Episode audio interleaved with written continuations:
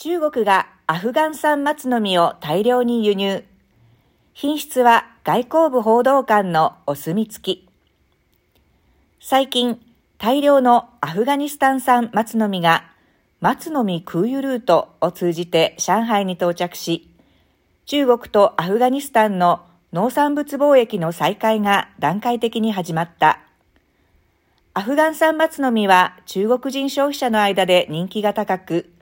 たちまち売れ筋商品となったほか、ネットの人気検索ワードにもランクインした。この件について、外交部の張立憲報道官は先日の定例記者会見で、アフガン産松の実は品質が良く、海外でも有名だ。年間生産量は約2万トンで、年間輸出額は8億ドルに達することが見込まれ、現地の10万人以上の雇用につながる。アフガニスタンにとって重要な財源であり、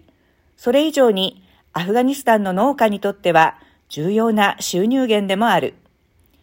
小さな松の実が何千何万ものアフガニスタンの人々の生計に関わる。現時点ですでに松の実1170トンがチャーター機26機で中国に到着し、アフガニスタンの人々に約1600万ドル余りの収入をもたらしていると述べた。